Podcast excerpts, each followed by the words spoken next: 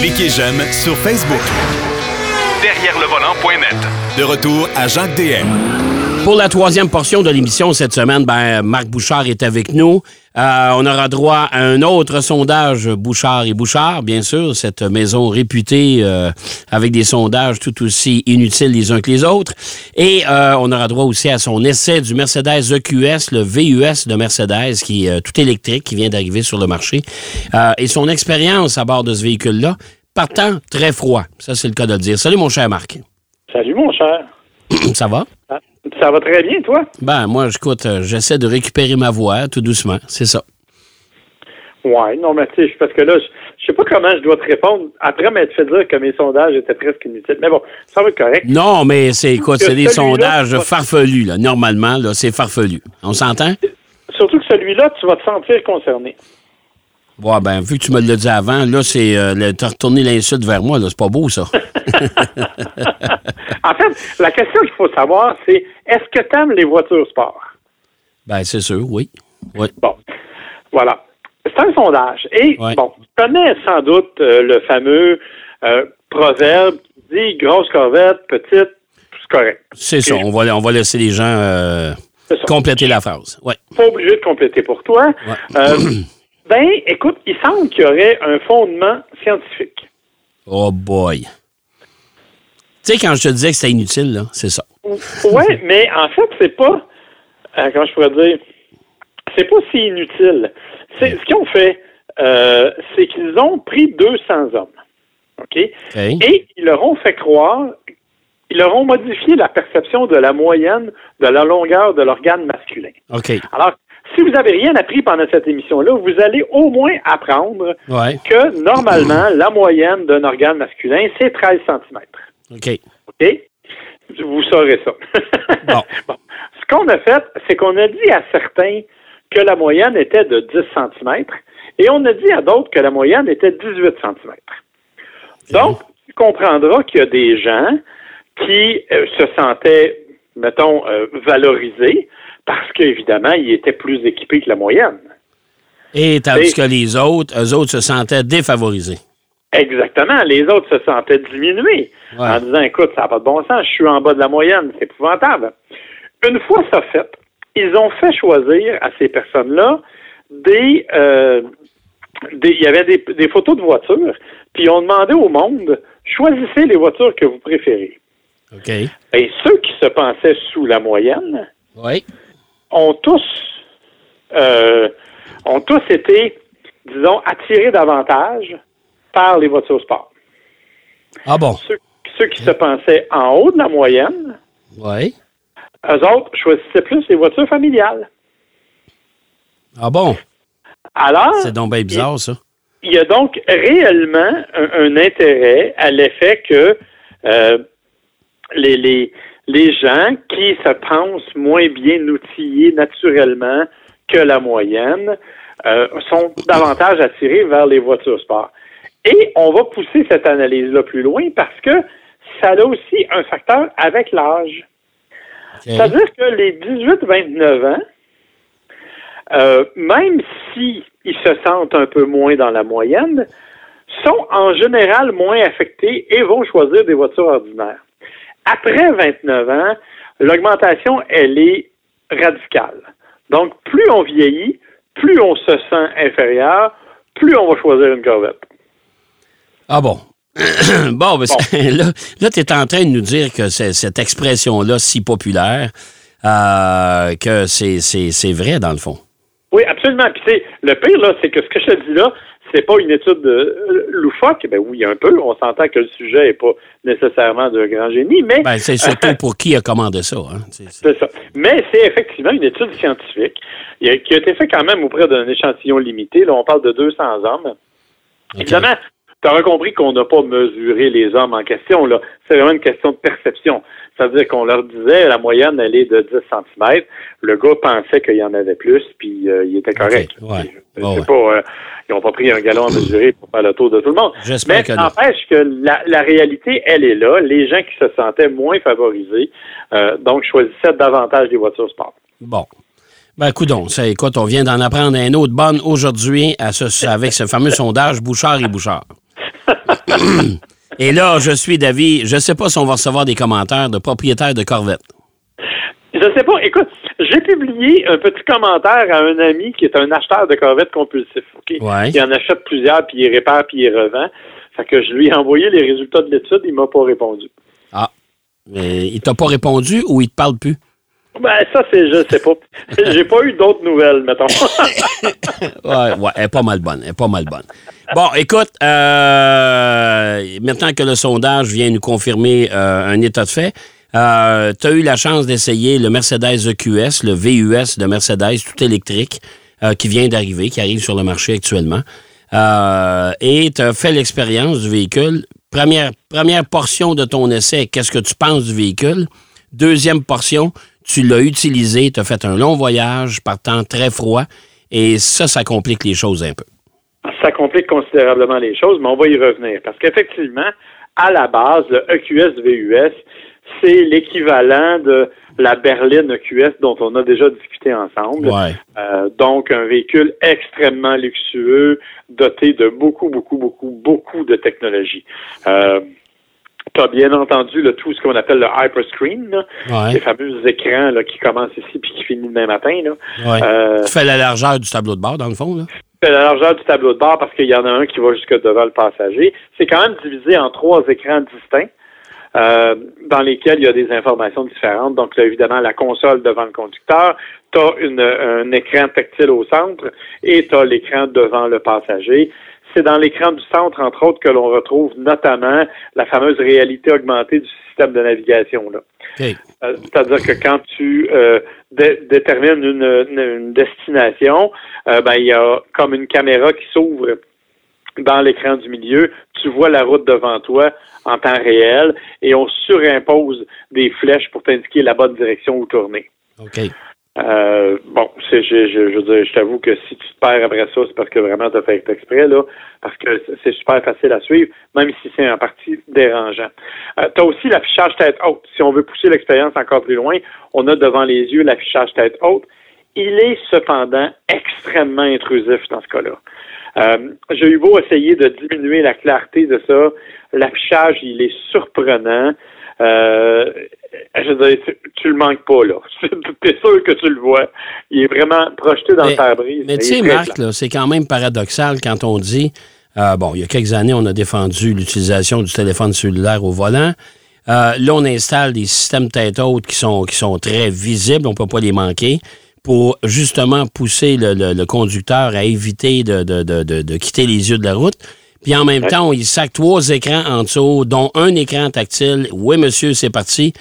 Je la comprends pas, celle-là. C'est c'est là que c'est là que j'ai un peu de misère. C'est tellement paradoxal, tout ça, là. C'est, ben, t'as tout à fait raison, je veux dire. Et d'autant que même si elle est dotée d'un excellent système de commande vocale, hein, Ouais. euh, tu peux dire Hey Mercedes, puis il va répondre, puis tu- c'est un peu comme le, le système Google dans les maisons, là, ou Alexa. Euh, il va agir comme un assistant personnel, mais euh, c'est sûr que, écoute, c'est compliqué. Il y a des menus là-dedans. faut que tu fasses le tour.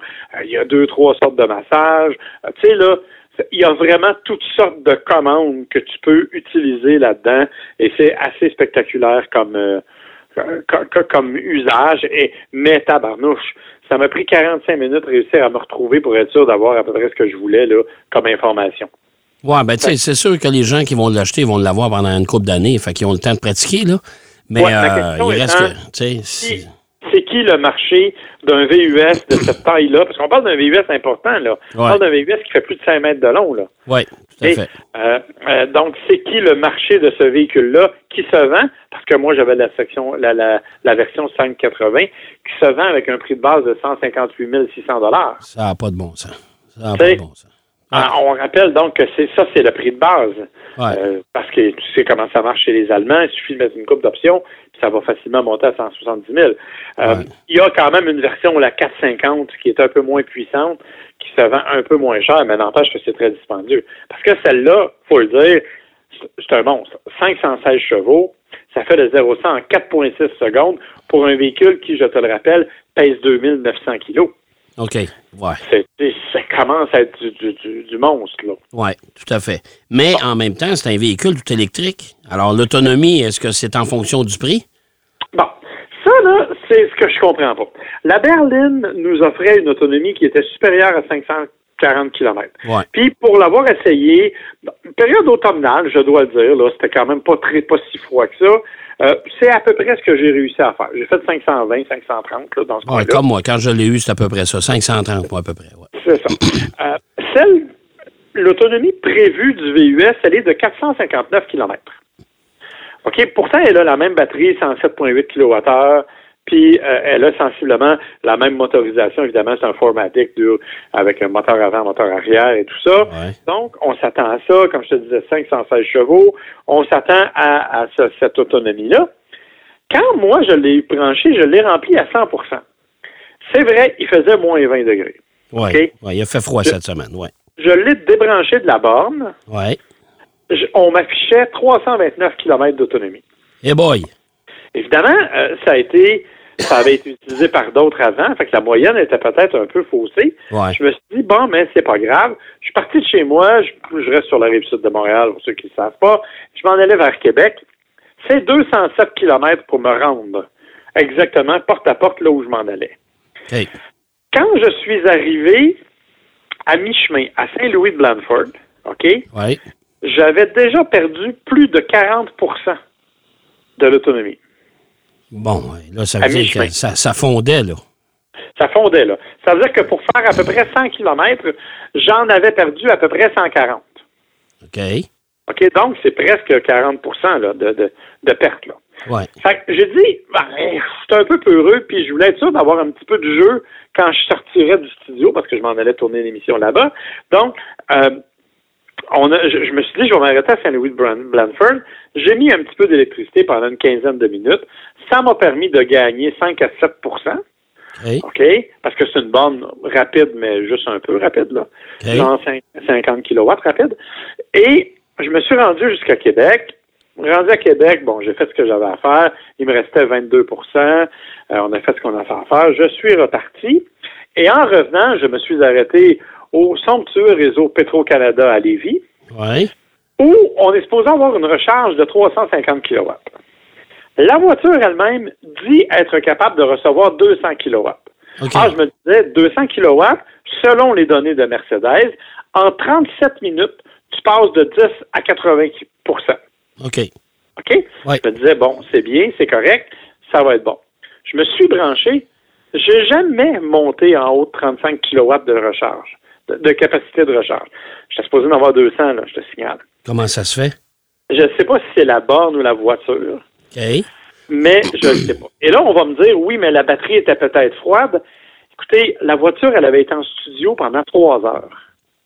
Non, la Elle batterie était n'était pas froide. Oh non, non, était La pas batterie n'était pas froide, là. J'ai fait 14 km pour me rendre là. Fait que la batterie n'était pas froide. Autre élément, c'est qu'il y a un système sur le, euh, le- ce véhicule-là que quand tu choisis la borne sur le système de navigation, quand tu approches de façon automatique, la euh, voiture va réchauffer la batterie pour maximiser la recharge quand tu vas arriver. OK. Fait que je me suis dit, ben parfait, je vais me rendre à Villeroy, qui est un peu plus loin. Borne de recharge à 100 kW. Parfait, je vais pouvoir me recharger là. J'ai été là pendant 32 minutes Oui. et je suis passé de 12 à 50% Eh boy. Fait Hey. que j'ai pas encore rempli les commandes. Je suis arrivé à la maison, il me restait à peu près 45 km d'autonomie. Fort heureusement, j'ai une borne à la maison, donc j'ai pu me recharger. Mais on, j'ai fait une moyenne là, de 34 kWh au 100 km de consommation. C'est Ça beaucoup, veut- ça. C'est Ça veut beaucoup, dire ça. que ça fait 300, 300 km, 310 km à peu près d'autonomie pour le véhicule.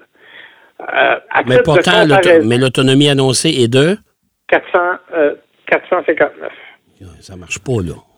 Puis, non, puis écoute, je veux dire, j'ai fait la moyenne. C'est vrai que j'ai fait surtout de l'autoroute, OK? C'est vrai que c'était froid, il faisait moins 16. Euh, c'est vrai que j'ai fait surtout de l'autoroute, donc il n'y a aucune régénération d'électricité au freinage, hein, on- on- évidemment. Tu freines pas sur l'autoroute, ben ben.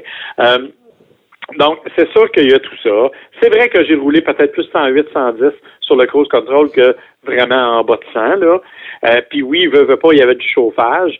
Mais à un moment donné, j'ai utilisé, il y a une méthode qui s'appelle le chauffage Eco Plus, qui permet donc de minimiser l'impact du chauffage sur l'énergie utilisée. Mais à un moment donné, après 15 minutes, j'étais en train de me geler les pieds en EcoPlus, là. Fait que j'ai été obligé de Oui, puis chauffage faut, ouais, faut que les gens comprennent, on peut pas rouler pas de chauffage l'hiver, surtout par temps froid comme ça. Là. La première nouvelle qu'on sait, c'est que l'intérieur de la voiture est complètement givré, il peut rien faire. Là. Donc, Écoute, ça. quand tu allumes, quand tu allumes le mode EcoPlus, le premier message que la voiture te dit, c'est ça se peut que, euh, que tes vitres deviennent embuées. Hey. Fait que, tu sais, déjà, là, on sait qu'il y a une limite. Puis, je m'excuse, j'ai payé un char à 160 000 Ça se peut-tu que je roule en plein confort? Ben, Tu sais, alors, donc, cet élément-là a été très important. Est-ce que la voiture a un, roulement euh, confortable? Évidemment, c'est d'une grande douceur, c'est super puissant avec 516 chevaux, ça va bien. Tu sais, c'est pas vrai, là, je peux pas rien dire contre les performances de la voiture en proprement parler. Les suspensions sont incroyables, suspension pneumatique, la direction, c'est ultra maniable. Tu sais, tout ça, c'est là, là. Je veux dire, on est dans une voiture de très haut niveau, mais du point de vue électrique, quand il fait froid, ben, je me suis fait avoir. Puis j'ai tout essayé, là. Je suis parti à 100% J'ai voulu préchauffer mes affaires. J'ai suivi, j'ai essayé de me charger le plus possible pour jamais descendre trop bas. Et malgré tout, euh, ça a été un petit peu compliqué. Puis je suis revenu à la maison avec, après avoir fait 410 kilomètres au total, ouais. j'avais été obligé de me charger deux fois. Ouais. Puis je suis arrivé avec 45 kilomètres d'autonomie. Non, non, non, écoute. Puis ça allonge les voyages, on s'entend là-dessus. Là. Hein? Ben oui, je suis obligé de m'arrêter. Et en plus, comble de malheur, Ouais. la première place où je me suis arrêté, il y a un restaurant qui est en rénovation. Ah bon, fait que tu restes dans l'auto. T'attends. Hein? c'est ça, exactement. Fait que, un beau véhicule, super beau, super confortable, Ouais. mais dont l'autonomie est à réviser, alors que la version berline, elle, elle est super fonctionnelle et tout à fait efficace. Bon, ben de toute beauté. On a quand même un bon aperçu de l'utilisation des véhicules électriques l'hiver. Merci, mon cher Marc. Ça me fait grand plaisir et retourne à ta voiture sport, mon cher. Oui, ben surtout, je vais essayer d'aller soigner ma voix. Merci, mon cher. Bonne semaine. bye. Alors, Marc Bouchard qui nous parlait de la Mercedes EQS, le VUS euh, grand luxe de Mercedes, VUS tout électrique, et de son fameux sondage euh, sur les corvettes. J'en ajoute pas plus. J'espère que vous avez apprécié l'émission encore une fois aujourd'hui. Moi, je vais aller me la fermer pendant une couple de jours pour être sûr d'avoir une voix euh, un peu mieux euh, la semaine prochaine, mais d'ici là, surtout, soyez prudents. Allez, bonne route. Derrière le volant.